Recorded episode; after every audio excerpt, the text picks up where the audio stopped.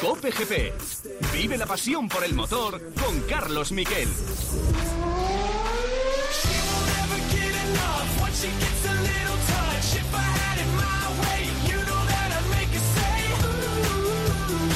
No, tiene una parte muy grande y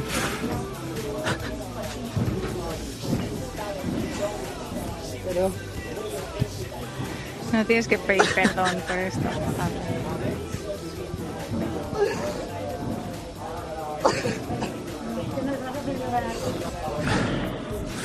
tener a mis padres aquí, pues, y mi hermano que está aquí con su novia, que en todos los momentos, pues, me, han apoyado y quería que estuvieran aquí y, y en Portimao, pero lo hemos ganado aquí, así que súper contento.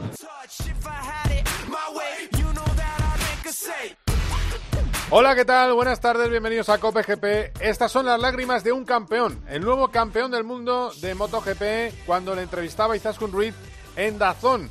Se echó a llorar pensando en sus padres, en su familia, en lo que le habían estado apoyando. Hablamos de un piloto que en 2018 se veía en un callejón sin salida, que no estaba yendo nada bien en Moto 2, que creía que su carrera en el Mundial de Velocidad se podía ir al traste. Siempre fue muy rápido Fabio Quartararo criado en la eh, escudería Alzamora, podríamos decir, entre los jóvenes pilotos de Emilio Alzamora. Siempre iba muy deprisa, pero siempre era irregular, como fue el año pasado. Bueno, pues este año al fin ha sido constante, regular, como pasó ayer, que logró un cuarto puesto que le sirvió con la caída de Bañaya para ganar el título mundial. Así que desde aquí la enhorabuena al primer piloto francés que gana el Mundial de MotoGP y también el primer piloto no español que vence en el Mundial de Motociclismo en la categoría reina desde 2013, que se dice pronto Lorenzo, Márquez, Mir. Bueno, pues ahora Fabio Quartararo, que habla este español tan fluido, que lo ha estado celebrando con su familia y ha sido un gran domingo, un super domingo de carreras que resumimos ahora mismo en los titulares.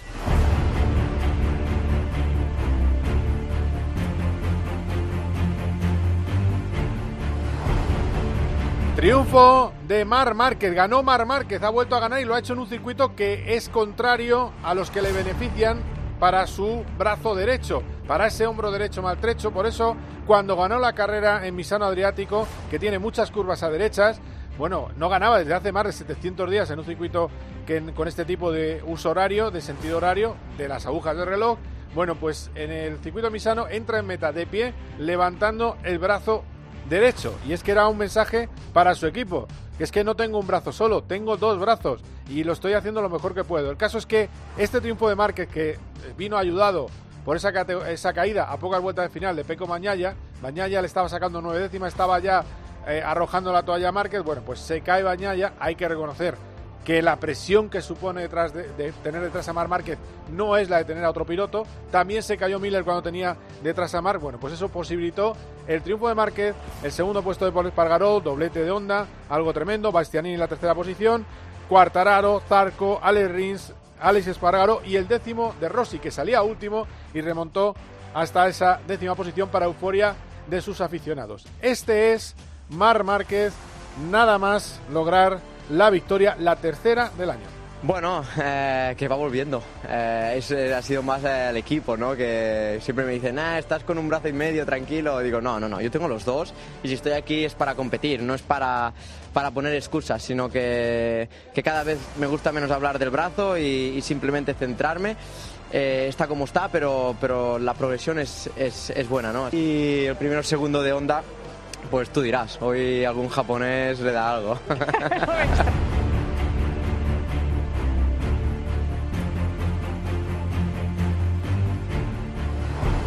y luego está Pedro Acosta. Pedro Acosta había tenido una carrera eh, en la que empezó bien y se fue yendo un poco para atrás.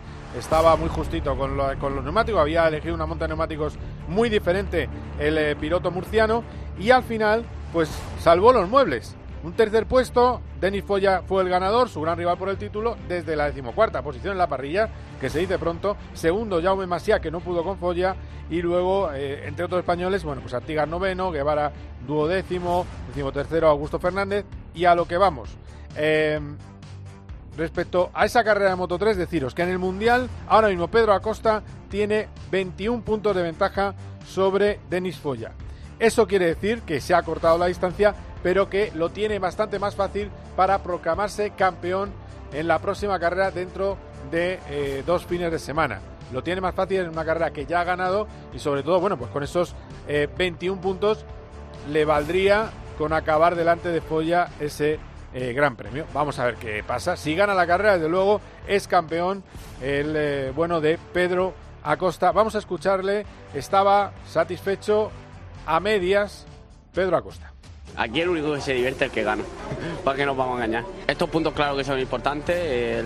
Hemos podido salvar los papeles, que era lo importante hoy y bueno, nos vamos con un y más y con más opciones a Portimón. Bueno, ya cuando me he ido para atrás, que ya costaba, costaba, costaba, tenía que salirme de, los rebufos para poder frenar. Entonces, pero bueno, eh, al final experiencia que es lo que hacía falta.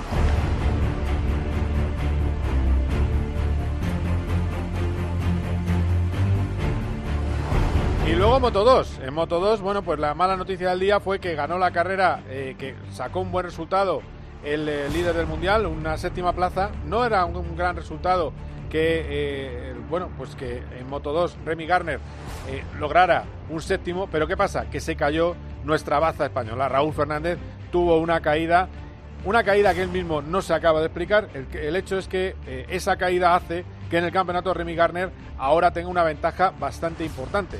No está todo perdido, son 18 puntos, pero pudiera ser, puede ser campeón Remy Garner en la próxima carrera de Moto 2, en una prueba ganó San Lowe por delante de Augusto Fernández y de Aaron Canet. En la quinta posición, Jorge Navarro, Marco Ramírez en la décima, un décimo Albert Arenas, decimos esto Aldeguer. Y a ver qué pasa, sigue teniendo opciones. Recordemos que Raúl Fernández es un piloto debutante, así que habrá que tener calma con él. Y vamos ya con la Fórmula 1 que ha colocado una nueva victoria en el casillero de Max Verstappen y que tuvo una apasionante lucha con Luis Hamilton.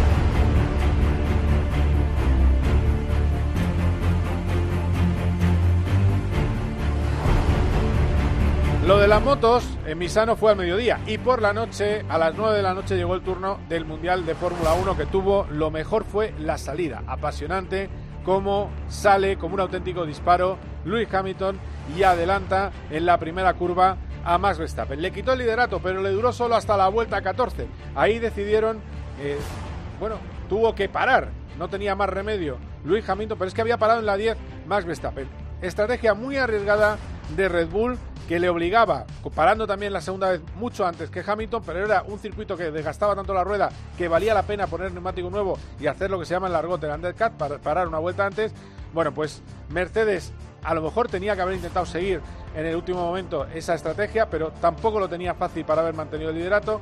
Al final yo creo que corría un poco más Red Bull y sobre todo Verstappen supo gestionar muy bien la rueda, aguantar hasta el final, le ayudó Mick Schumacher que le dio una, la opción de DRS, es decir, iba tan pegado a Mick Schumacher, hizo que se acercara a Hamilton, pero le dio la opción de hacer toda la recta de meta con DRS antes de la última vuelta. Y luego un Verstappen absolutamente desatado con Hamilton a 1,1 segundos que hizo el primer sector más rápido de la carrera, pues eso, con las ruedas desgastadísimas, completamente de lado, en fin, una carrera magistral de Verstappen.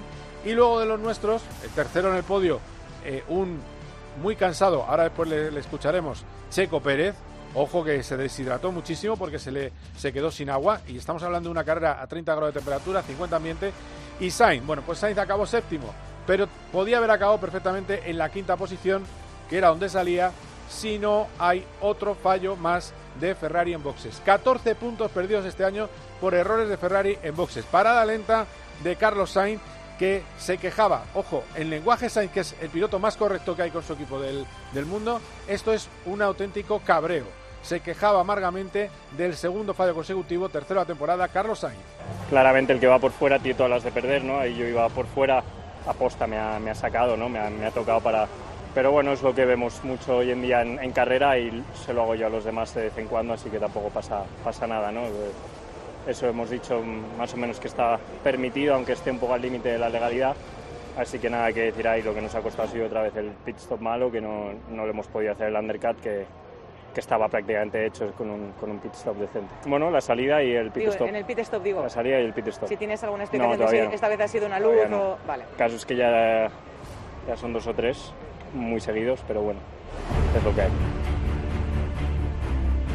a veces no decir lo que piensas se entiende más que diciendo lo que piensas. Luego hablando con él me lo me sacó los casos, me habló de Silverstone, me habló de Turquía, me habló de esta carrera y me dijo, si queremos ganar el título o luchar por títulos mundiales o volver a luchar como luchaba Ferrari, no podemos tener más errores así. Me lo decía al lado su directora de comunicación. O sea, que el enfado era mayúsculo y con razón. Carlos Sainz tuvo otros problemillas, eh, tuvo algún altibajo más en la carrera, pero bueno, el que mejor lo puede contar, también en palabras a Dazón, es el propio Carlos. Sí, nada, una mala carrera. Desde la salida se ha complicado todo. Cuando tenía que ir al ataque con el blando, al final me he tenido que ir defendiendo de los, de los McLaren porque he tenido mucho, mucho wheelspin. Quizás he querido salir demasiado bien y me ha costado la, la salida. Eh, luego había un malentendido ahí con los McLaren. He dejado pasar a, a uno después de haberles aguantado toda la primera vuelta. En lugar de Ricciardo. Eh, pero claro, tampoco iba a dejar pasar a los dos. Era Lando el que iba detrás. Así que un poco confuso todo eso, pero bueno, luego lo he podido volver a adelantar, he podido hacer el neumático blando durar bastante, eh, igual que el medio, así que en ese sentido va contento. Y luego nada, otro pit stop malo que nos ha, no nos ha permitido hacer el undercut a Ricciardo y a partir de ahí toda la carrera detrás de Ricciardo he conseguido apretar una vuelta, pero en cuanto apretas una vuelta con el calor que hace, la rueda se sobrecalienta y, no tienes más salto.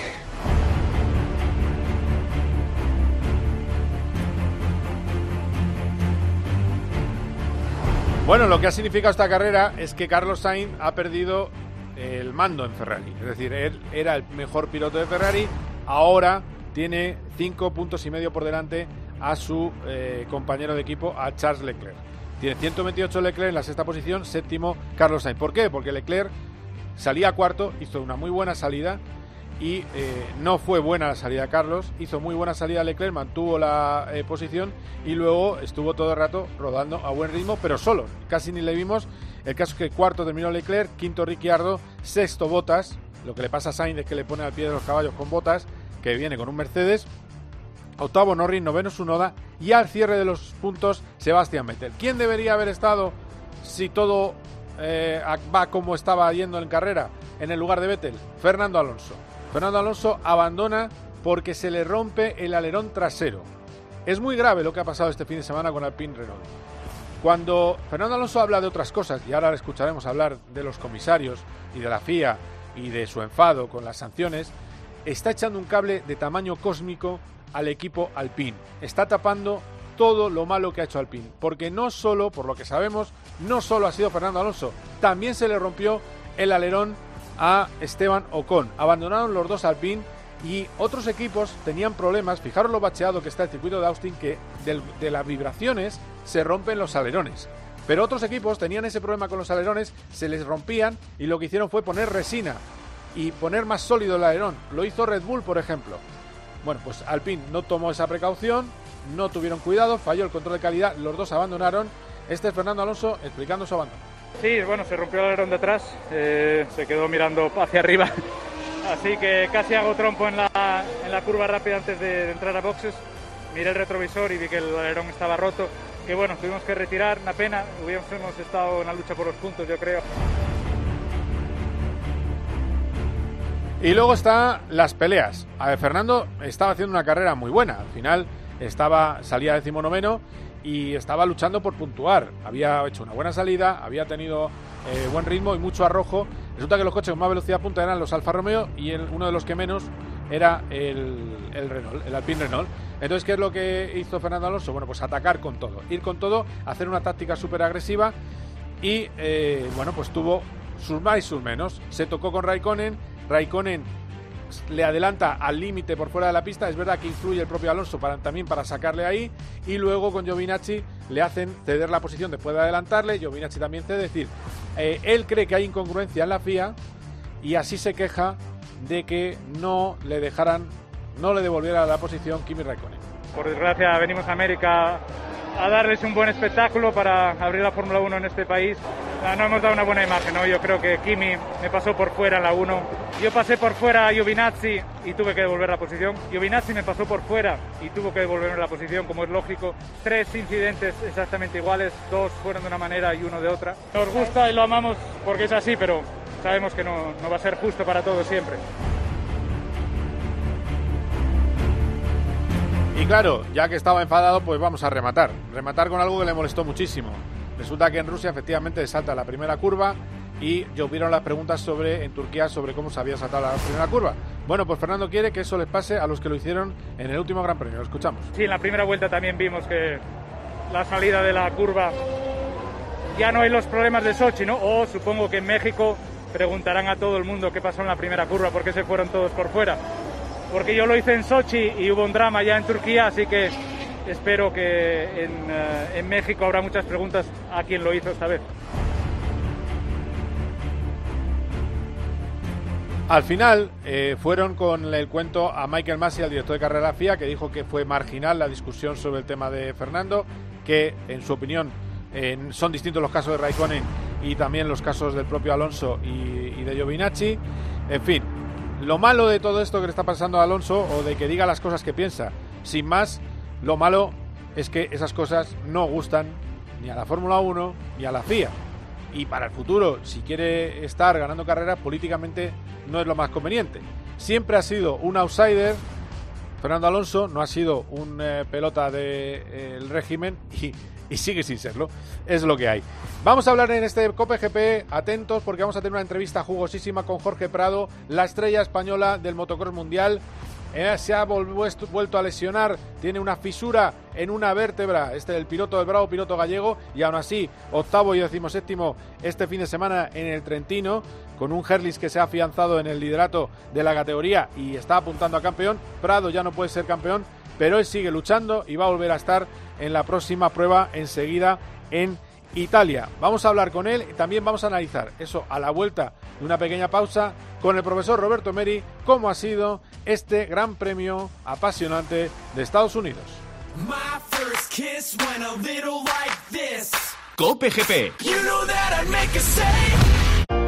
En la radio, las buenas tardes empiezan con Pilar Cisneros y Fernando de Aro. Te voy a contar la historia de una tienda de discos donde conviven los vinilos, los cassettes, los CDs. Es una de las tiendas de discos más antiguas de España. Hoy busca heredero para no tener que cerrar. Una anécdota muy bonita de un matrimonio que la chica le regaló el disco más raro de Bruno Lomas al hombre. Un lluvioso día de octubre de 1979, en Berlín, un español cruzaba la frontera que separaba dos mundos. Me impresionó mucho Berlín Oriental. Era el De lunes a viernes desde las 4, las mejores historias las escuchas en La Tarde de Cope.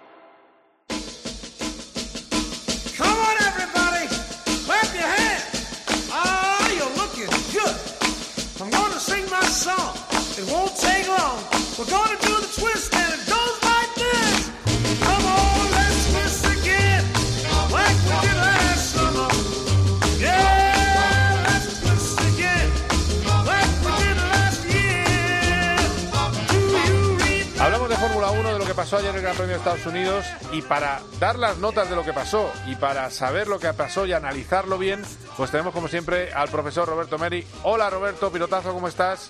Hola, ¿cómo estamos? Bien, bien, bien, te oigo muy bien y me gusta. Eh, al final es una, es una carrera que tiene mucho que rascar, mucho que analizar, pero no fue una gran carrera. Pero bueno, en cualquier caso, lo vamos a ver con tus notas, así que que entre dentro esa música robótica que llevamos semanas sin disfrutar. Vamos con las notas del profesor Meri.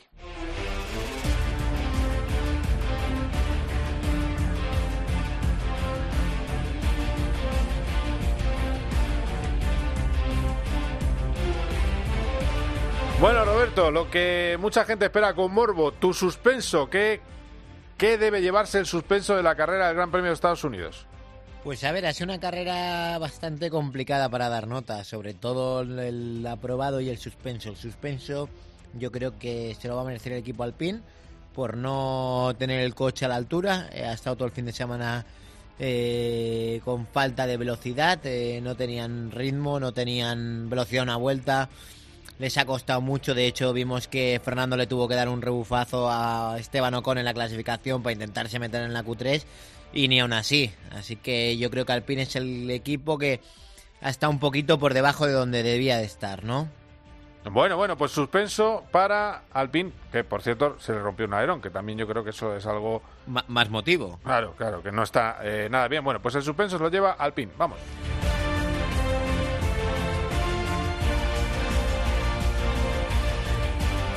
Roberto, vamos con tu aprobado, el aprobado del profesor Meri. Pues al aprobado se lo vamos a dar a Daniel Ricciardo, que hizo una buena actuación, hizo una buena carrera por delante de Norris, esa batalla que tuvo con Carlos y Lando Norris en la primera vuelta en la que al final el madrileño le devolvió la posición y luego pudo mantener a Carlos al margen, así que creo que hizo un buen trabajo y por esto le vamos a dar el aprobado a nuestro amigo Daniel Ricciardo. Venga, aprobado Ricciardo.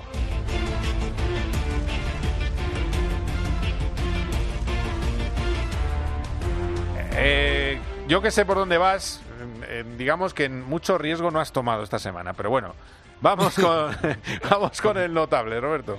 Estamos, estamos sin arriesgar.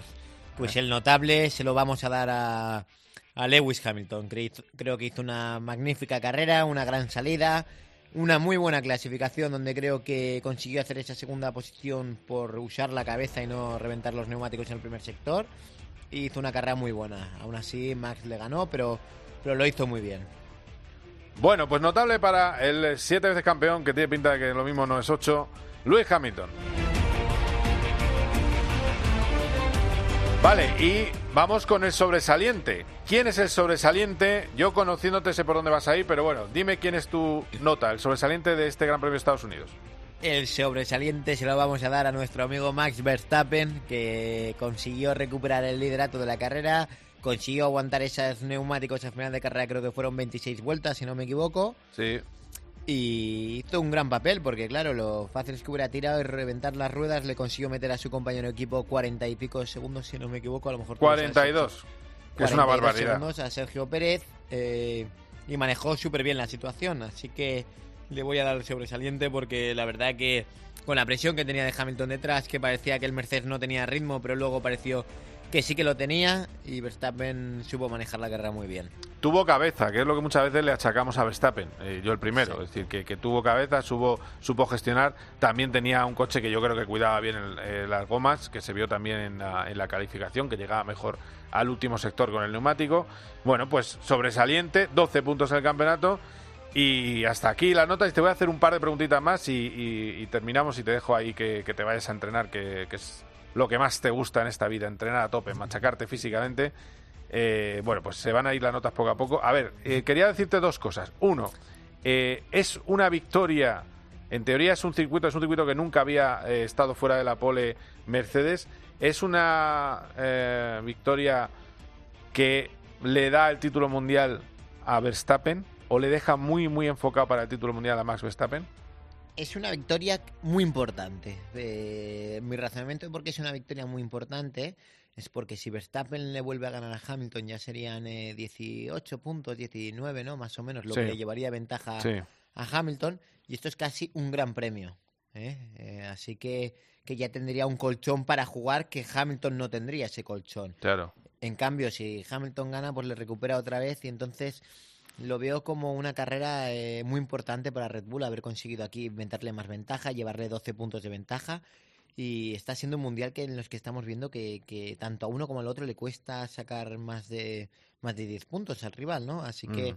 que ahora mismo tener 12 en el colchón, ya faltando creo que son 5 carreras, ¿no? Del 5, Mundial, 5. si- Son si 130 no me equivoco. puntos. 130 puntos en juego. 130 puntos, lleva 12, es, es muy importante los- estos números. Así que, ¿qué es eso? Es que si, si vuelve a ganar Verstappen y Hamilton vuelve a hacer segundo, entonces ya la distancia ya digamos que sería muy grande. En cambio, si pierde, pues sigue teniendo ahí un poquito de ventaja Verstappen, ¿no? Así Claro. que veremos un poquito lo que pasa. La- el tema es que este grande premio al penalizar botas tampoco pudieron jugar un poco la táctica, ¿no? Mercedes, porque a lo mejor al tener botas ahí podrían haber intimidado más al Red Bull o hacer un undercut con botas al principio de carrera, pero no, pero estaban estos dos a otro nivel.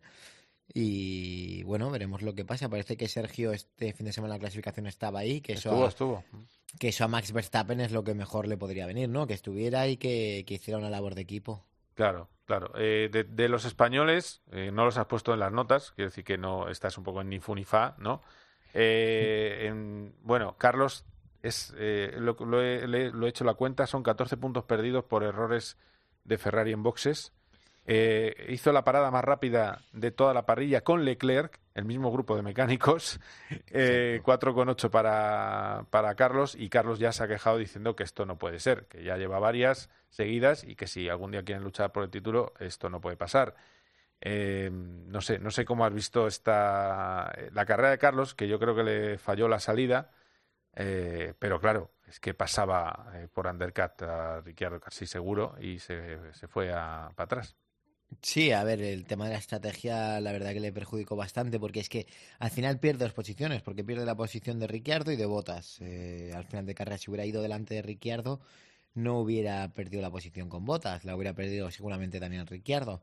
Y entonces, claro, es un error que, si no me equivoco, son tres o cuatro puntos en el Mundial lo que pierde por culpa de esto. Sí, sí, sí, no, son cuatro puntos en el Mundial, que a sumar a otros diez que había perdido, eh, y, y siempre pasa en su, en su lado. No pasa nada, quiero decir, los primeros que están enfadados son en Ferrari. Lo que pasa es que lo que la gente tiene que saber es que muchas veces en un equipo, cuando hay dos pilotos, hay una. En el mecánico hay una sensación y una tensión especial con el uno y una tensión menor con el dos.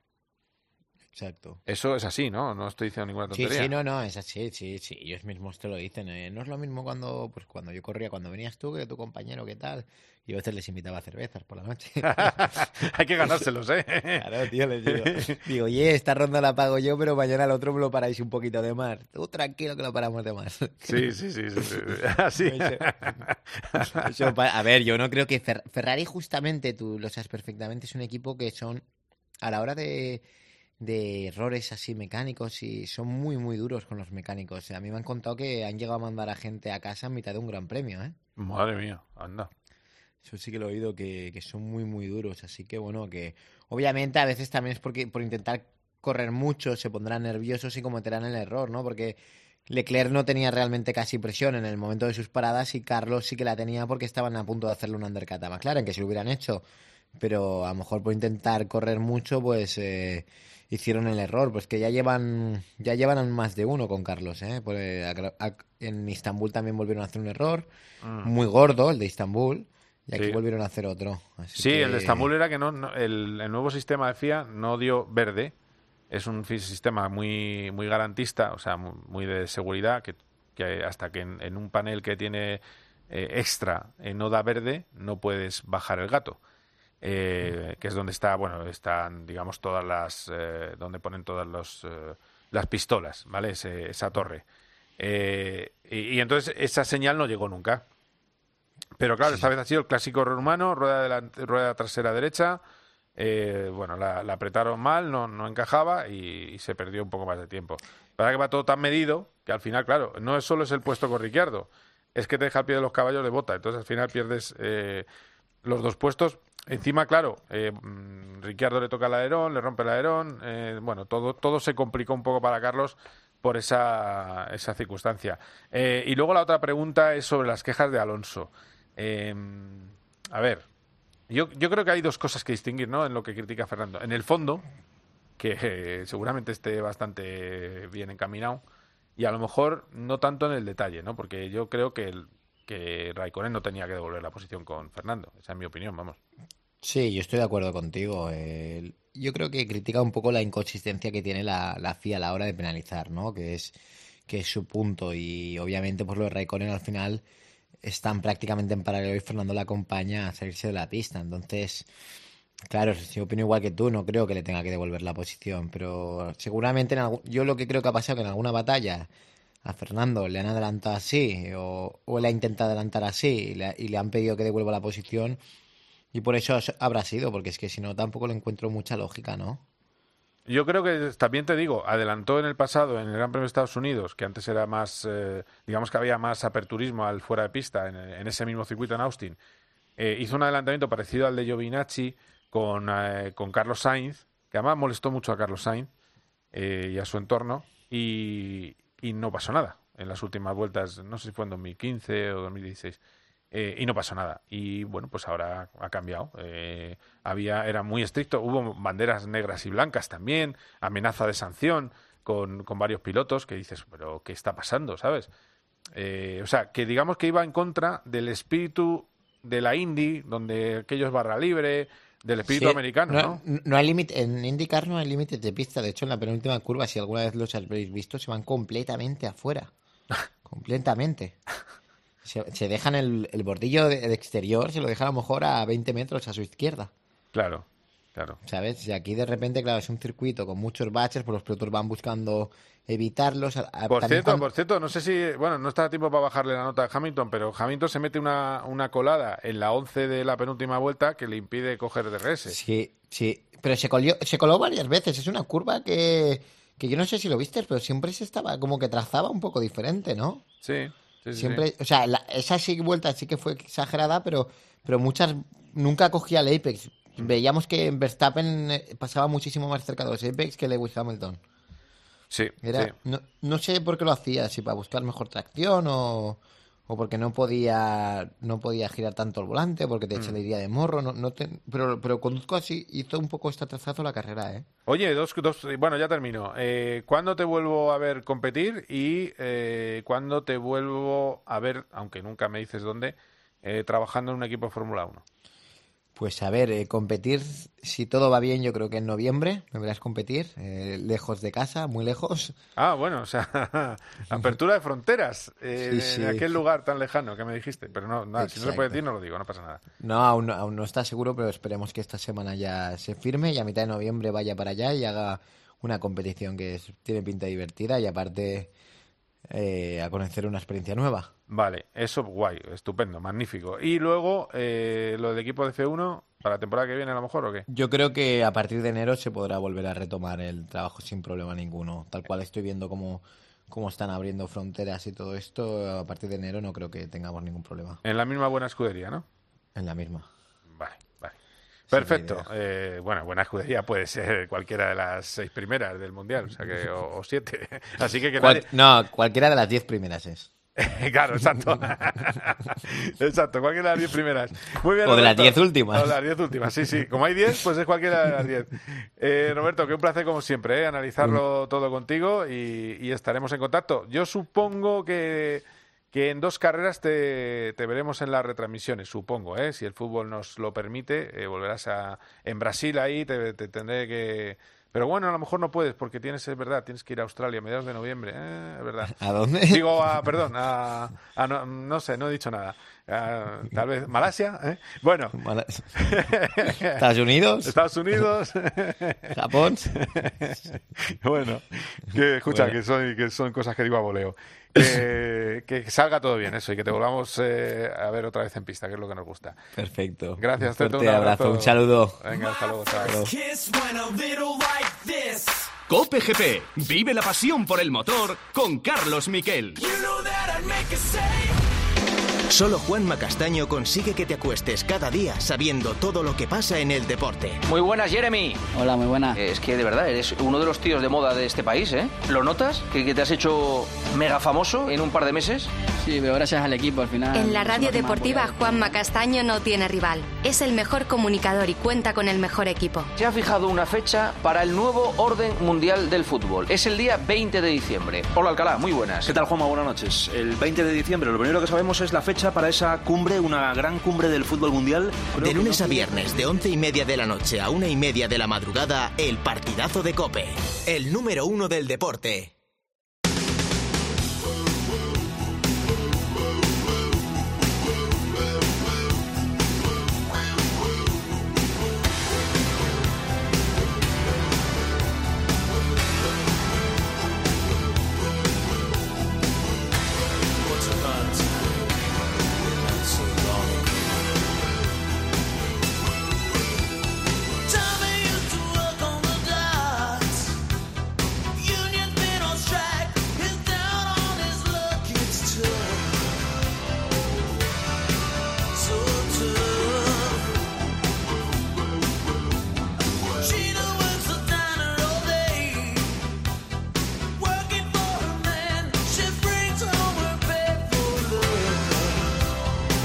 Bueno, bueno, Bon Jovi. Estamos a ritmo de Bon Jovi recibiendo pues eh, alguien que característico por su gran melena. Borja González, ¿qué tal? ¿Cómo estás? ¿Qué tal, Carlos? Te imagino a ti de joven, de más joven con melena. Divertido, ¿eh? Eh, imaginas bien, ¿no? Lo que ¿Eh? le he dicho. Claro, sí que sí. eh, sé, Ah, lo sé, lo sé. No sé, me, me- me parece... Pero no que- era heavy, ¿eh? No era ¿Eh? heavy. No eras heavy, vale. Era más, era más grunge, más nirvana, si quieres. vale, vale. De todas maneras, es como el Living on a Prayer y, y las canciones de Bon Jovi, siempre me pasa lo mismo. Tengo la sensación que sí, o sea, lo, lo- te trae buenos recuerdos, pero siempre es como, bueno, sí, pero un poquito de plastiquito sí que son también. Pero bueno, bien, está bien. ¿Eh? Son un poquito Ha blandititos. pasado, ha pasado un poco regular el filtro del tiempo. Sí, sí, sí, sí, sí, sí, sí. Ese agudito, esa, ¿eh? el bajo. Ah, sí, sí. Bueno, un poquito así, regular. No, no creo que sea muy de Bon Jovi. Bueno, sí, está moviendo la cabeza. Antonio Bravo es de Bon Jovi un poco, sí. Eh, no, es que estamos con clásicos del rock hoy. eh. Próximamente saldrá otro clásico en este programa. Hablando de clásicos, eh, mira, ya que estamos hablando de clásicos, qué buena, de- qué buena despedida se pegó Valentino Rossi de su público. Al fin y al cabo, oye, sacó un décimo, eh, salía último. Mira, ¿has visto cómo cambia el paso? Para hilar. Sí, para sí, hilar. sí, perfecto. Eh, que aquello, a que se debía caer Misano, ¿no? Con, viendo las imágenes. Sí, pero en realidad Misa no venía ya caída de antemano, porque venía todo el mundo ya con la actitud de, de celebrar la despedida de Valentino Rossi. Yo creo que sí, o que el 99% de la gente que estaba en, en el circuito era para despedir a Rossi, creo que igual hasta me quedo corto y era 99,5, porque era una era digamos que teníamos tres categorías eh, con los títulos en juego y con todo lo que deparaba iban a deparar las carreras y también pensando en los mundiales y sobrevolando todo pues esa despedida de Valentino Rossi de Italia. De hecho, mira, he vuelto esta mañana de allí y los principales periódicos, no deportivos, eh, te hablo de La República, La Estampa, El Corriere de la Sera, todos llevan en la portada en, en más grande más pequeño a Valentino Rossi, su despedida de, de Italia. 35.000 espectadores era el máximo que se permitía por la legislación este fin de semana en el circuito italiano. Te digo así, esto un, un poco entre tú y yo y que nadie nos oiga, me comentaron en Tabulia que estuve dando el jueves que eran 35.000, pero que igual iba alguno más, o sea, no sabemos muy bien cómo Ah, interpretar vale, aquello. sí, había si limitaciones te- light. ¿eh? si te digo la verdad, a mí me, me pareció más de, de esos 35.000, que debe ser más o menos como un tercio de la entrada del circuito. Y bueno, pues él eh, se cele- lo celebró durante todo el fin de semana, presentó ese casco típico el sábado, en el que utilizó una foto de su fotógrafo de, cabecera, allí soldado una fotografía de su grada, eh, la plasmó en su casco. Yo creo que es un gesto bonito porque era como una, digamos, un agradecimiento de, de parte de Valentino a sus aficionados, que son muchísimos. Se desplazó gente de muchas partes de, Europa a, ver esta carrera porque sabían que iba a ser especial. También lo debe ser la última del año, la de Valencia, que ya ya sí que habrá en principio gradas llenas e incluso los responsables del Gran Premio han decidido poner a Valentino Rossi en el, en el póster oficial. Y luego, pues, eh, fue muy gracioso porque mientras Fabio Quartararo estaba dando las entrevistas de rigor eh, post carrera con las televisiones que pagan los derechos, eh, se oía de fondo y él oía incluso desde, el- desde la zona de televisiones la, la traca que, y los fuegos artificiales que, que habían preparado para, para un acto homenaje que hubo en la recta, se le entregó un trofeo, estuvo Carmelo Espeletas, ya visteis también que tanto su hermano Luca Marini en el equipo de MotoGP, que, que es de su propiedad en esa parte del equipo A20, era patrocinada por Sky, como los pilotos de Moto2, como la gente que trabaja para él, todos iban vestidos con unas camisetas amarillas y las motos pintadas y los monos pintados también de amarillo con el Grache Vale, gracias Vale. Y bueno, pues eh, sí, es un poco el resultado da igual, como se suele decir, y, y, y él pues disfrutó, digamos, de esa despedida que está siendo un poquito la tónica desde que anunció que, que el año que viene ya no va a estar en las pistas. Bueno, bueno, pues está bien, oye, que, que una leyenda se despida como, como debe. Y que además, ya que no está para, para otros líos, porque supondría jugarse el bigote, eh, para líos de más arriba de, en la clasificación, pues bueno, por lo menos que puntúe y que, y que bueno, que tenga sí, algo que celebrar. Claro, y piensa una cosa, Carlos, en realidad a lo mejor, y el que lo siga, digamos, un poco desde fuera, sin valentinismo y que, vea los resultados, podrá decir, bueno, vaya churro, ¿no? El, el año de despedida de Valentino Rossi, que esté saliendo el último en la parrilla y que tenga que, que celebrar un décimo. Pero también es verdad que probablemente el año ideal de la retirada habría sido el año pasado, pero yo creo que Rossi no quería retirarse con gradas vacías, eh, un poco por lo que significa en todo, en todo el mundo y en todos los circuitos, y hay, y hay que reconocer que el año pasado llegó a conseguir hasta un podio, es decir, la situación deportiva fue cayendo a lo largo del año, pero en su inicio de temporada consiguió subir al cajón en Jerez, y eso evidentemente pues le podía hacer invitar, invitarle a pensar que todavía pues eh, podía ser un año con cierto lustre, y bueno, pues al final lo ha dejado para esta temporada y, está pues recogiendo el afecto de la gente, aparte de, o quitando, digamos, la parte más deportiva de, de sus resultados en pista. Bueno, eh, la otra fiesta. Fiesta en el box de Repsol. Vamos a oírlo.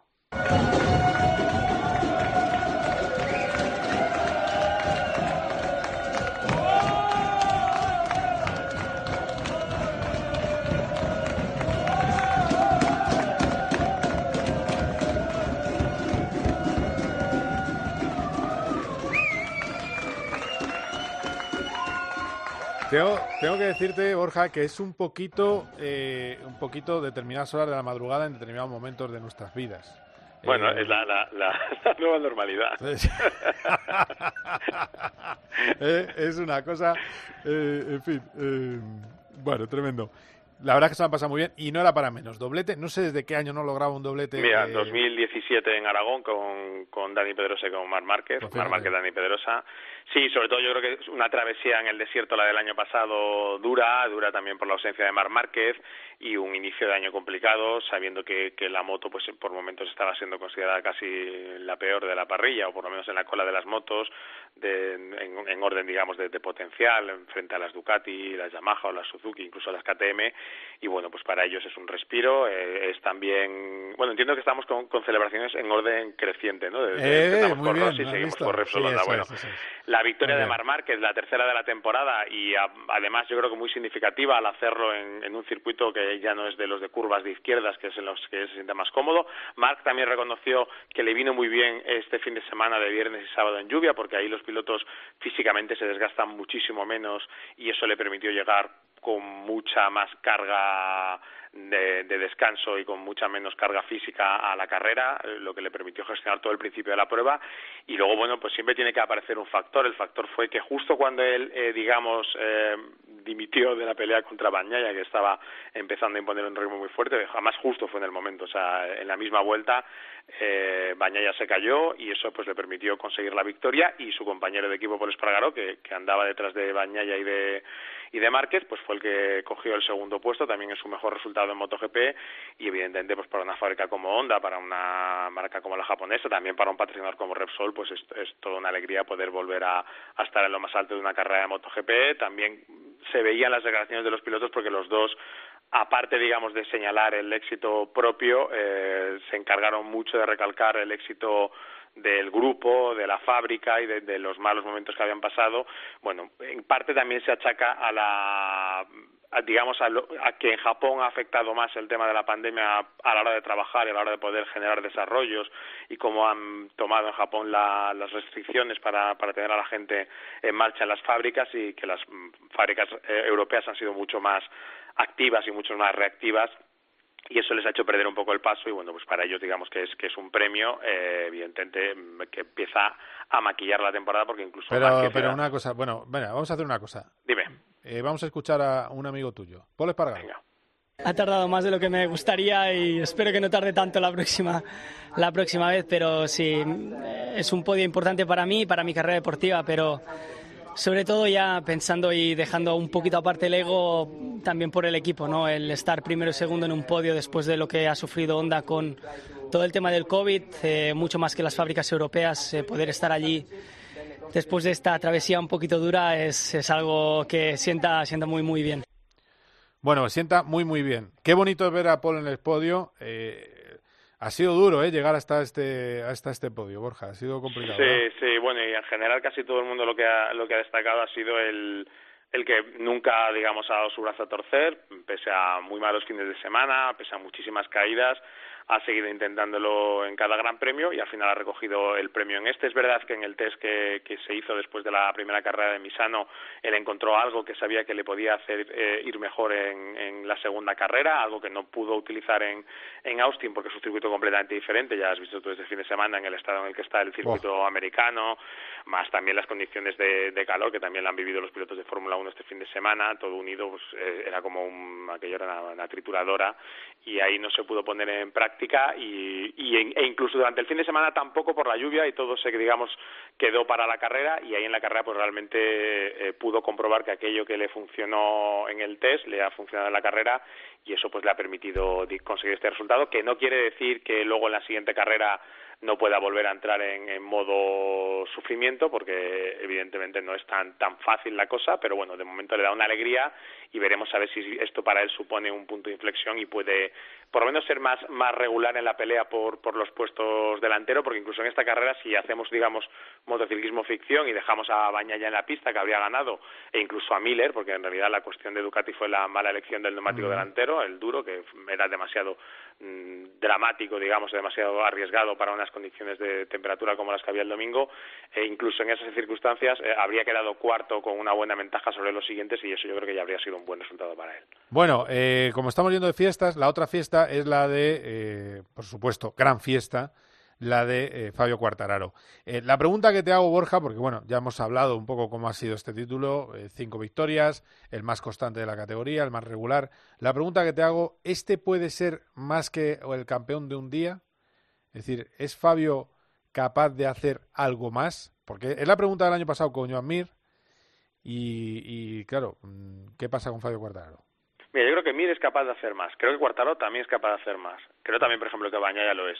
En el sentido, y yo interpreto la pregunta, ¿van a ser capaces de pelear por el título Con cuando, el Mar, cuando Mar Márquez esté al nivel? Bueno, yo creo que van a ser capaces de pelear contra él. Creo que si Márquez recupera el tono físico por lo menos a un nivel al, al que él pueda en el que él pueda sentirse cómodo y no vaya lastrado en algunos Hombre, yo creo que el que tiene ahora vale. Claro. ¿No? el que tiene, el que tiene ahora hemos demostrado, eh, ha demostrado que vale para muchas cosas eh, y probablemente este valga para poder pelear el año que viene por el título. Eh, y estos deberían ser los rivales, tanto Quartararo, que tiene el nivel, y lo hemos visto, el nivel ha sido altísimo, porque hay que mirar al resto de Yamahas y, y miras la clasificación de equipos y el equipo Yamaha Factory, el suyo, está primero y es gracias a él solo.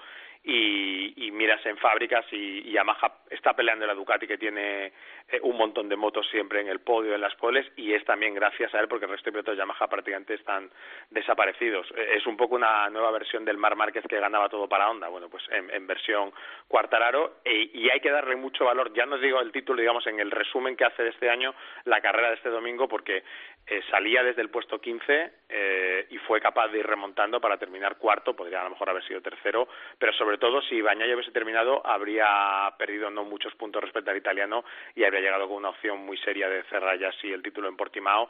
Y esto lo que demuestra es que en los días malos Cuartararo también sabe sobrevivir y sabe sacar eh, eso que tiene y, yo creo que eso da valor al, al, al título del piloto francés. Y ya tu pregunta sí creo que, que hay un piloto para pelear por por el por mundiales lo que pasa que habrá que verle luego ya pues en comparación con, con lo que digo sobre todo con Márquez y si eh, también Mir y Suzuki encuentran ese algo que le permita sacar el nivel que tuvo el año pasado 16, yo creo que la entrevistamos la primera vez con 16 o 17 años eh, a Quartararo. Eh, yo, Sí, yo creo que sí. Es que Cuartararo, esto porque al final tenemos poco tiempo para hablar de estas cosas, pero es un chaval que con muy pocos años, con siete, ocho años con su padre en furgoneta iba por Europa, pues, sobre todo por Italia, por España, eh, por todos los mm, eh, campeonatos de promoción mm, corriendo. Si tú miras las clasificaciones de aquellas épocas, está en pista con pilotos como Rins, como Alex Márquez, como Mir, etcétera, etcétera. Eh, y es un chico que vivió en España, habla perfectamente español. De hecho, se sacó la ESO en Altea, eh, con lo cual va a- tirando un poco de chauvinismo, ya que es francés, podemos decir que hay una parte de ese, de ese título que, que viene del, del buen trabajo que se hace en España, que él también ha sabido recoger. Y te digo, lo mismo que Bañaya, que Bañaya es otro que también habla español y que también ha corrido mucho, mucho en España. Vaya envidia me dais eh, con todos hablando español. Bueno, eh, vamos a terminar con dos, con dos flashes. Eh, uno sería el Flash Moto 3, Acosta Ujú. sal- lo ha salvado, lo decía yo antes. Eh, opciones eh, para ganar el título en la próxima carrera de Pedro Acosta. Sí, sigue, sigue teniendo. Si quieres que te haga las. Hazme las una cuenta rápida, sí, más la cuenta rápida tiene 21 puntos, tiene que salir con 25. Básicamente pues sumar cuatro puntos más que, que Folla. Folla está fortísimo, ¿eh? El otro día Sí. hablábamos después de Austin de lo que andaba recortando. y Te dije 67 en cinco carreras y ya estamos en 76 en seis carreras. Es una Pero es verdad que esta vez Acosta ha salvado bastante bien los muebles con ese tercer puesto. Y luego la cruz del fin de semana, eh, el pobre Raúl Fernández, que ni siquiera sabe por qué se le fue la moto. Dice que no estaba tirando eh, mucho en ese momento. Y, y bueno, caída bastante fea, pero bueno, al final por lo menos lo bueno es que está bien y que bueno, mantiene todavía opciones. Sí, sí las mantiene, porque son 18 puntos. La, la cuestión es que Garner está mostrando cierta flojera. Eh, a él le salvó el fin de semana porque falló Raúl Fernández. Yo creo que la caída es una caída porque debió tocar una alguna zona húmeda de la línea blanca que no se ve bien y eso lo hizo porque era una caída completamente recta. Si no, habría ganado la carrera y, de- y habría ganado la cuarta consecutiva, lo que demuestra el nivel al que está ahora mismo y puede repetirlo. Y puede repetirlo si él gana dos carreras y Garner es segundo en las dos. Evidentemente, Garner sería campeón del mundo porque tiene 18 puntos y eso supondría que eh, Raúl solo le co- recortaría 10 pero tendría que ser segundo en las dos carreras. Y ahora mismo me parece más sencillo que Raúl gane las dos últimas carreras a que Garnet termine segundo en las dos últimas carreras. Eh, lo veremos, pero creo que se le ha complicado, evidentemente, no, no hay que decir lo contrario, se le ha complicado bastante, pero sigue teniendo alguna opción y, y bueno, pues eh, veremos a ver qué es capaz de hacer en Portimao, que, donde ya ganó su primera carrera en Moto 2, y veremos qué es capaz de hacer en Valencia, eh, donde ya brilló también en, en, en Moto 3, y digamos, porque siempre les dejamos luego a los pobres fuera de, en fuera de juego, digamos que Masia fue segundo en Moto 3, digamos que Augusto Fernández y Aaron Canet también en- subieron al podio en Moto 2 y digamos que Augusto Fernández si no llegan a sancionarle con una long lap, con una vuelta, con pas- pasar por la zona que alarga la vuelta, habría ganado la carrera porque perdió tres segundos y terminó a 1.2 de Lowe's y era el mejor del fin de semana. Bueno, queda dicho todo eso y queda todo analizado. Así que, Borja, pues a descansar, que tienes ahí 10 días eh, muy facilitos y muy buenos para descansar. Muchas gracias, eh, compañero. Un abrazo, ¿eh? Un abrazo, Carlos. Hasta luego. Bueno, que vaya bien. Quedaos aquí porque enseguida hablamos, nos vamos a dar saltos con una moto de motocross. Nos espera Jorge Prado. Like. Cope GP. You know Paco González, Pepe Domingo Castaño y Manolo Lama lo dan todo. ¡Venceremos! En el deporte. ¡Militó, militó, militó! ¡Fuera! En el entretenimiento. Oye, ¿verdad que las canciones te traen recuerdos? En la información. Primero no había pitado falta, ¿eh? Se lo ha dicho el juez de línea. Es con los brazos. Falta... Paco González, Pepe Domingo Castaño y Manolo Lama. Tiempo de juego. Los número uno del deporte.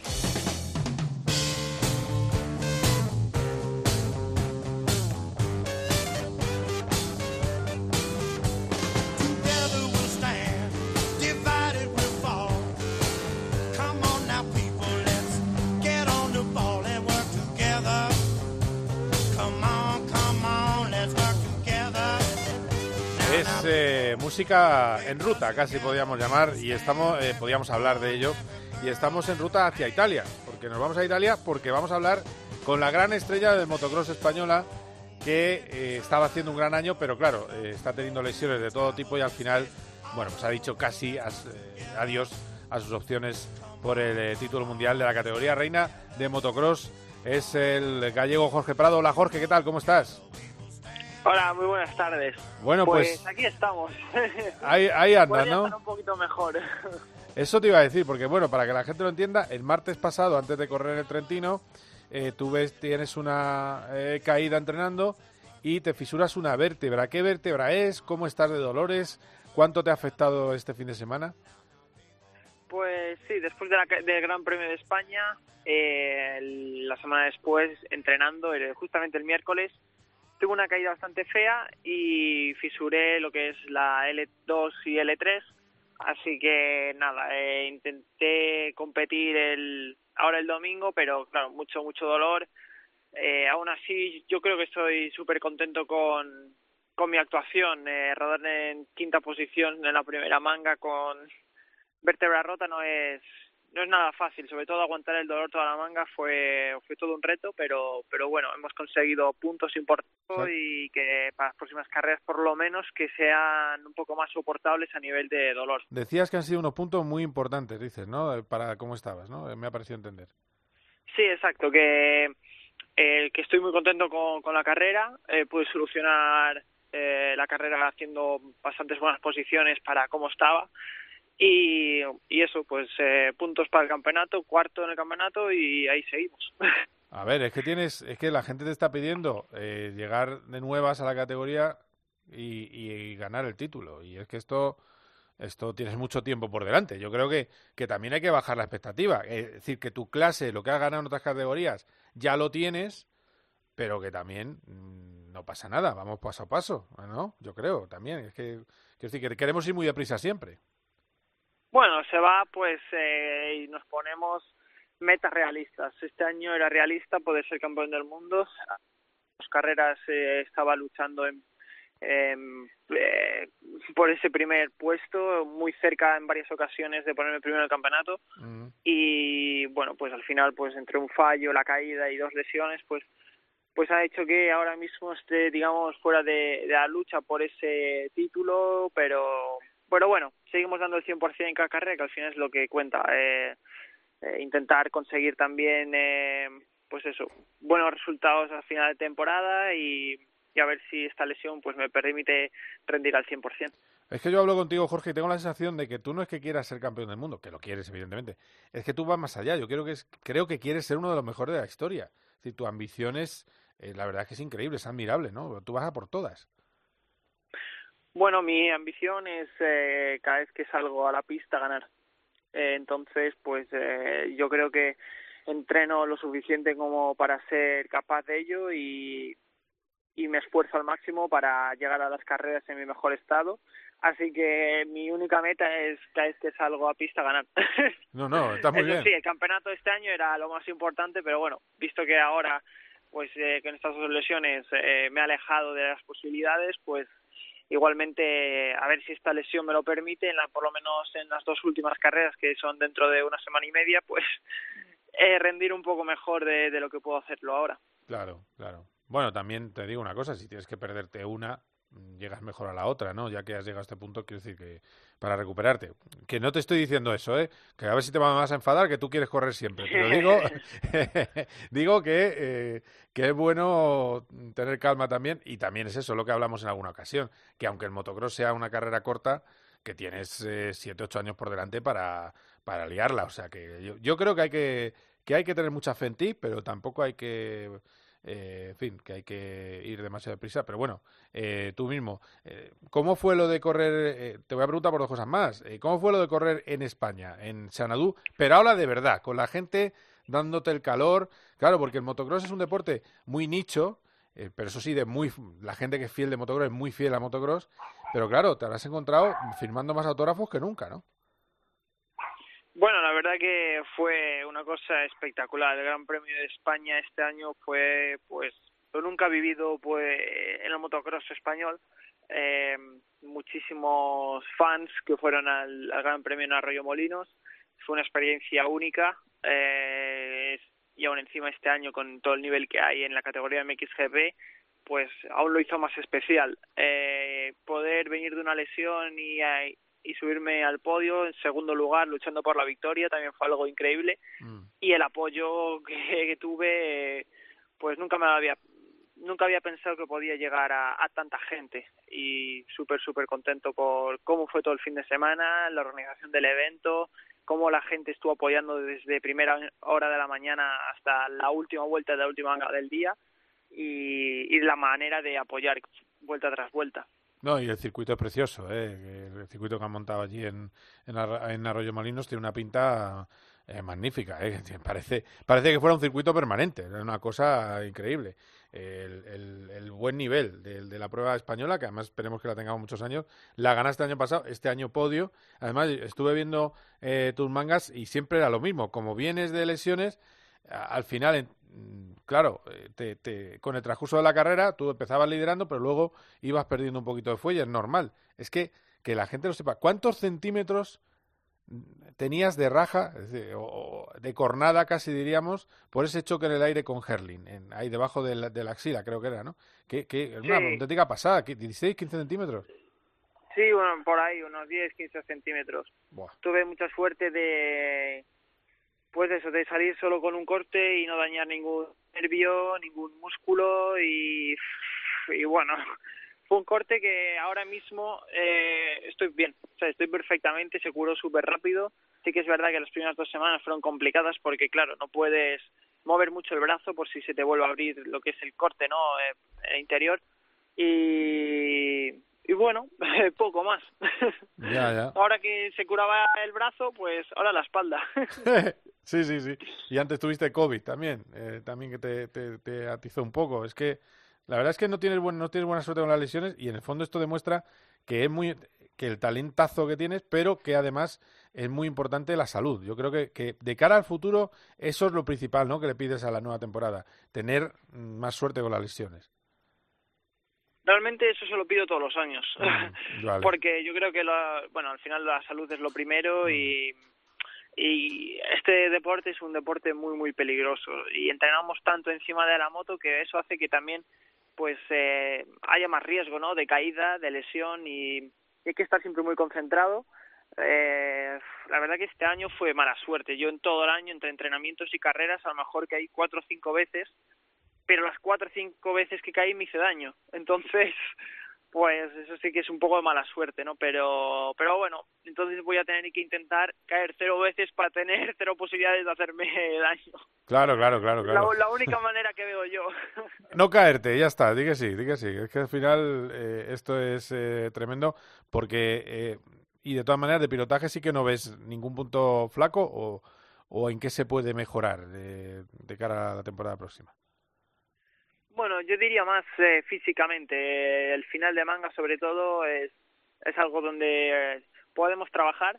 Eh, llevamos un ritmo súper, súper alto. De hecho, este año el ritmo es mucho más alto que el año pasado. Y claro, llegamos a los últimos minutos de la carrera y, y cuesta. cuesta mantener ese ritmo, sobre todo con, con los pilotos con los que estamos compitiendo este año, que están todos, digamos, al 100%. Y, y claro, yo al ser más pequeño, pues eh, ahí es cuando se nota un poco pues la fuerza y, y pues eso, los años, la diferencia de edad. Eh, y para eso, pues bueno, tenemos que intentar de cada año que viene encontrar un sistema para llegar más fuerte a ese final de manga, trabajar de manera un poquito diferente y, y bueno, poco a poco ir cogiendo ese físico. Sí, sí. Bueno, bueno, pues yo tomo nota de todo lo que tienes que hacer.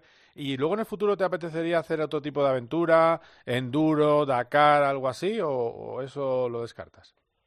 No, no, yo eso a lo mejor cuando se acabe mi carrera deportiva, pues entonces a lo mejor hago algo de tipo Dakar, pero no, no, no me, no me atrae mucho. La verdad que es también bastante peligroso y, y yo estoy feliz haciendo motocross, que es lo que más me gusta. A ti te va la marcha de los saltos y, y la- el sprint y la velocidad eh, a saco. eh. Ma- Es muy largo, eso de las de 600 kilómetros eh, te, te va largo.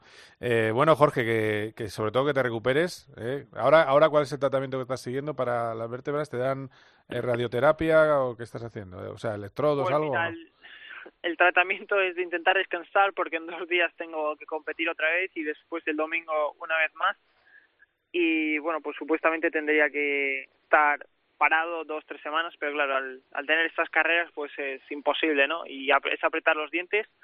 Eh, por una parte, pues eso, va a tocar sufrir y por la otra también estoy un poco tranquilo, digamos, en el sentido que aunque pruebe a competir y compita, no voy a dañar más la lesión, ¿no? Entonces eh, voy a poder correr, digamos, pues sufriendo y, sin tener, digamos, después consecuencias de haber corrido, pues, de la manera que estoy corriendo.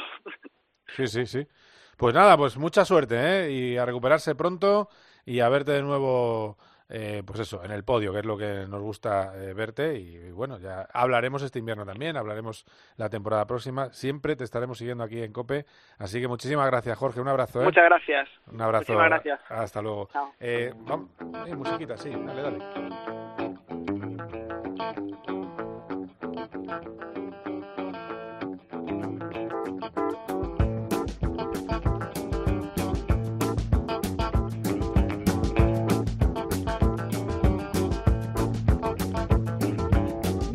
Nothing that is wrong in wanting you to stay here with me. I know you've got Le voy a preguntar a Antonio Bravo que, que- que este temazo de, quién es. Ahora me lo va a decir por línea interna. ¡Hombre! No, Evelyn, ah, sí, sí. Dale, dale. Don't you think you want someone to talk to?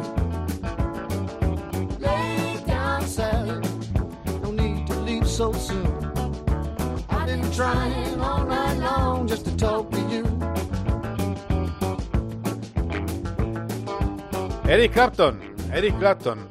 Eh, mano lenta, creo que es Eric Clapton, ¿no? mano lenta, sí. sí. Vaya, vaya manitas que tiene con la guitarra. Madre mía. Qué animalito, Eric Clapton. Eh, hola, Carlos Barazal, ¿te gusta Eric Clapton? Muy buenas. Muy buenas, por mucho, sí, sí. Bueno, es que cuando tengo a Antonio Bravo de asesor musical, eh, vamos al neoclásico, Sí, y en claro. el mejor sentido de la palabra, y, y rock clásico, eh, total. A lo mejor, a lo mejor.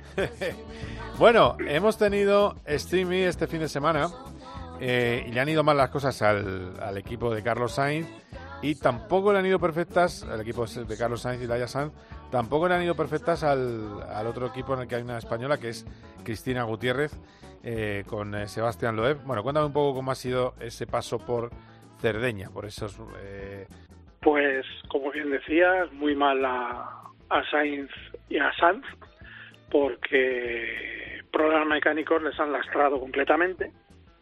Y en la parte de Cristina Gutiérrez y Sebastián Loeb, pues lo bordaron en clasificación, pero un, un toque, un salto, el coche se desequilibró y luego se le rompió la suspensión delantera en una de las, de las semifinales, pues les dejó fuera de, de toda opción. Así que mm, victoria de nuevo para Christopherson y Molly Taylor, que prácticamente tienen el título en la mano. Así que, bueno, pues así están las cosas. Bueno, le dieron un toque, ¿eh? le dieron un toque al coche de Cristina Gutiérrez y de Mm. Sebastián Loeb cuando lo estaba pilotando Cristina Gutiérrez.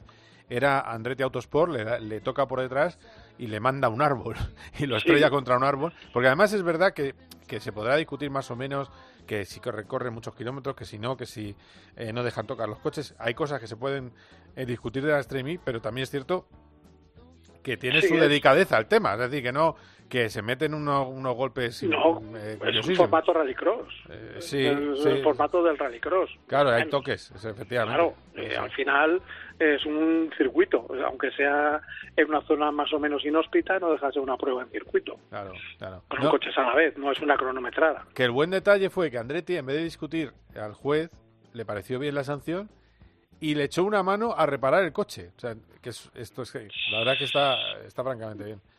También son pocos equipos y yo creo que pues mejor estar bien avenidos, ¿no?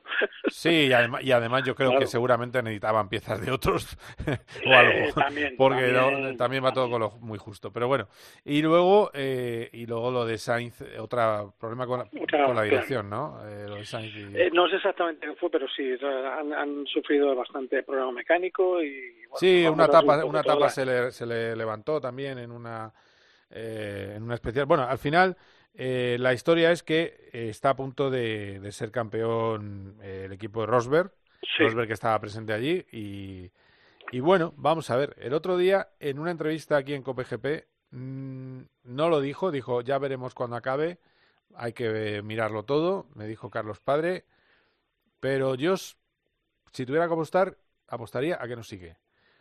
Pero, pero bueno, eso es una apuesta personal. Bueno, ya, ya veremos. Todo dependerá del, del desarrollo del, del Audi, el tiempo que le quite y si realmente puede. Es que yo, ¿sabes lo que pasa? Que le tiene bastante molesto el hecho de no poder desarrollar el buggy de la streaming. Ah, claro. Que ya sabes que es que Carlos es especialista en Claro. desarrollar coches. Y, Y es lo que le gusta. Claro, es que Es que, claro, si no está disfrutando porque se sube a un cacharro que no puede tocarle un poquito aquí y allá, pues diga, oye, mira, para no ir a gusto me quedo en casa. Claro. Bueno, vamos a ver qué pasa con eso. ¿eh? De todas maneras, como el equipo es suyo, pues eh, ya veremos lo que, lo que pasa. Eh, ¿Qué más cosas eh, me puedes contar el fin de semana? Ya hemos hablado del motocross, acabamos de entrevistar a Jorge Prado, que acabó octavo y décimo séptimo, eh, y que por cierto es una pasada el- el- las narices que le echa, porque es que está eh, Sí. saliendo lesionado siempre. El chaval es majísimo, ya le, ya le has oído. Decía, Sí, sí. Me decía que, que él que no, que no, que él iba por el título. Digo, pues sí que estás, estás como quien dice recién estrenado en la categoría, no pasa nada, pero da igual. Él va por todas. Eh, ¿Qué más cositas me puedes contar de fin de semana? Pues te puedo contar, eh, en las eh, Europea Le Mans Series, Ah, es verdad, sí. Miguel Molina campeón, Hombre, muy bien, enhorabuena. Miguel Molina.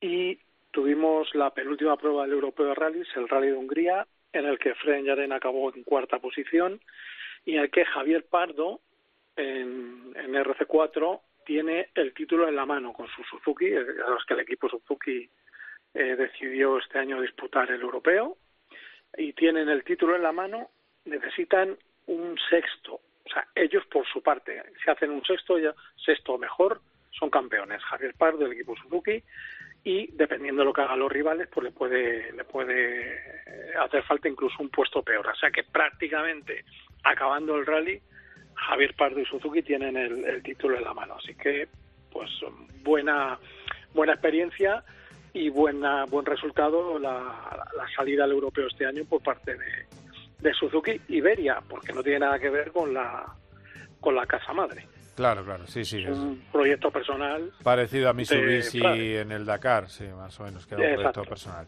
O sea, era un proyecto de la, de la división española, eh, de la filial española. Eh, muy bien, ¿alguna prueba para este fin de semana? Porque no, no hay ni Mundial de MotoGP ni Mundial de Fórmula 1.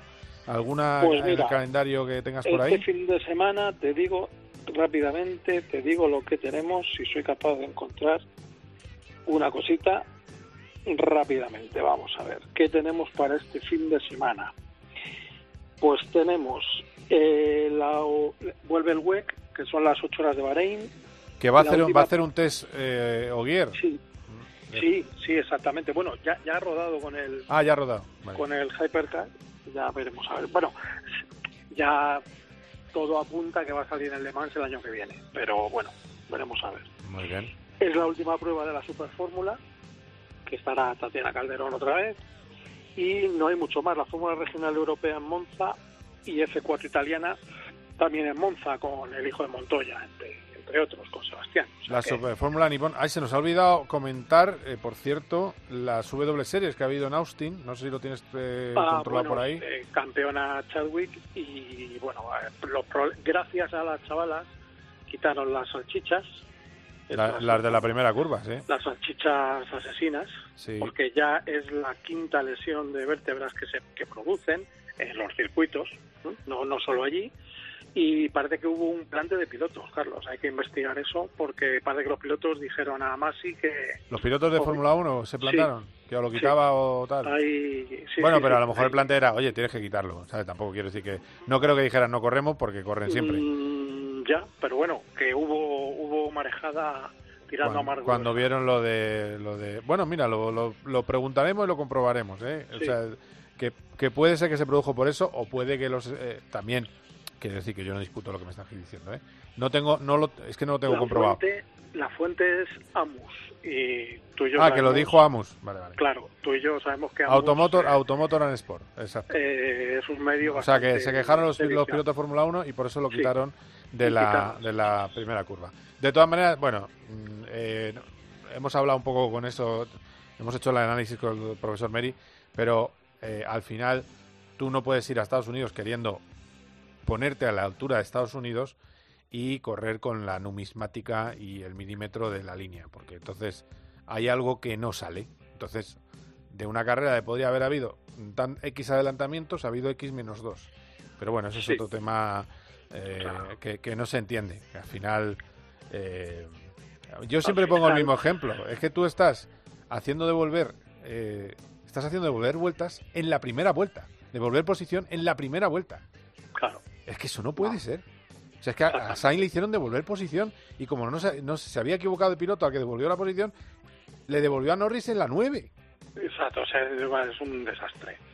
Es que- Es que- un desastre. El problema es que si vas a Estados Unidos hay que ir a un urbano o a un circuito de verdad. sí, porque ahí no hay, Cuando- no hay nada Claro, que limite. Cuando digo de Sí, verdad es circuito con, con, con escapatorias de tierra. Si y hay, esa- si hay asfalto, la 12, en, que tú lo sabes bien, la 12 Claro. en indicar la hacen directamente por fuera.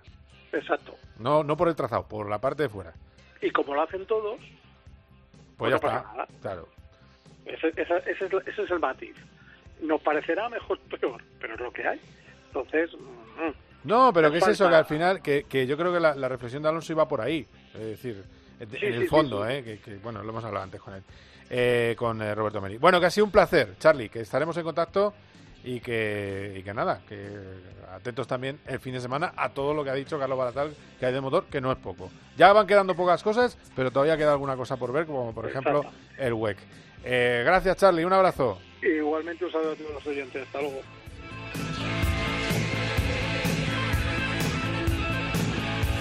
Bueno, pues vamos acabando. Vamos a tener una pequeña pausa este fin de semana de grandes competiciones de motor, pero luego vienen de golpe todas. Es decir, este fin de semana no hay MotoGP, no hay Fórmula 1. Pero al siguiente fin de semana tendremos motos en Portimao, que puede ser campeón Pedro Acosta y puede eh, haber también decisión por el título, aunque lo tiene eh, más difícil eh, en el título de Moto 2 en favor de Remy Garner. Esperemos que no sea así. Y a ver qué hace Mar Márquez. Es decir, que en dos semanas habrá motos en el circuito de Portimao y habrá Fórmula 1 en México. Y la Fórmula 1 ya no va a parar, porque va a hacer un fin de semana en México, al siguiente en Brasil y al siguiente en Qatar. Como bien sabéis, Brasil y Qatar no están cerca, pero lo van a hacer de Brasil a Qatar. Así que son tres carreras en noviembre que yo creo que van a dejar el Mundial visto para sentencia y ojo que no acabe decidiéndose antes de lo esperado. Esto ha sido Cope GP, ha sido un auténtico placer. Adiós. Cope GP con Carlos Miquel.